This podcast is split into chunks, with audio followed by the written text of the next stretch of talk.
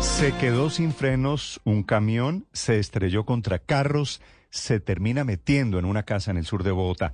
Allí está el ojo de la noche, las 5 de la mañana, 7 minutos, con las historias de la ciudad. Esta mañana desde el sur, Oscar Rosas. Néstor y oyentes de Mañanas Blue, muy buenos días. Anoche hacia las 10 y 20, un camión que transportaba material de construcción se quedó sin frenos en el barrio San Martín de Loba, localidad de San Cristóbal. El vehículo rodó por la calle 41 Sur y a su paso embistió a tres taxis y un carro particular, el cual quedó completamente destruido. Al atravesar la carrera primera este y después de tumbar cuatro postes, el camión chocó contra la fachada de una vivienda donde descansaban varias familias. Así vivió la emergencia uno de sus habitantes. Estábamos acostados ya cuando fue que escuchamos un estruendo muy fuerte. Salimos y pues aparentemente pues venía un carro sin frenos desde la Victoria. Gracias a Dios eh, tenemos dos cuartos donde pues todos estábamos reunidos en la parte de atrás. Gracias a Dios el bebé también estaba con nosotros. Durante media hora los bomberos trabajaron para sacar de las latas retorcidas al conductor del furgón, quien afortunadamente y a pesar del fuerte impacto no perdió la vida. El sargento Osvaldo Ramírez de la estación de Bellavista entregó el parte médico. Tenemos al señor Martín Alex Pájaro Caballero, de 48 años, quien sufrió trauma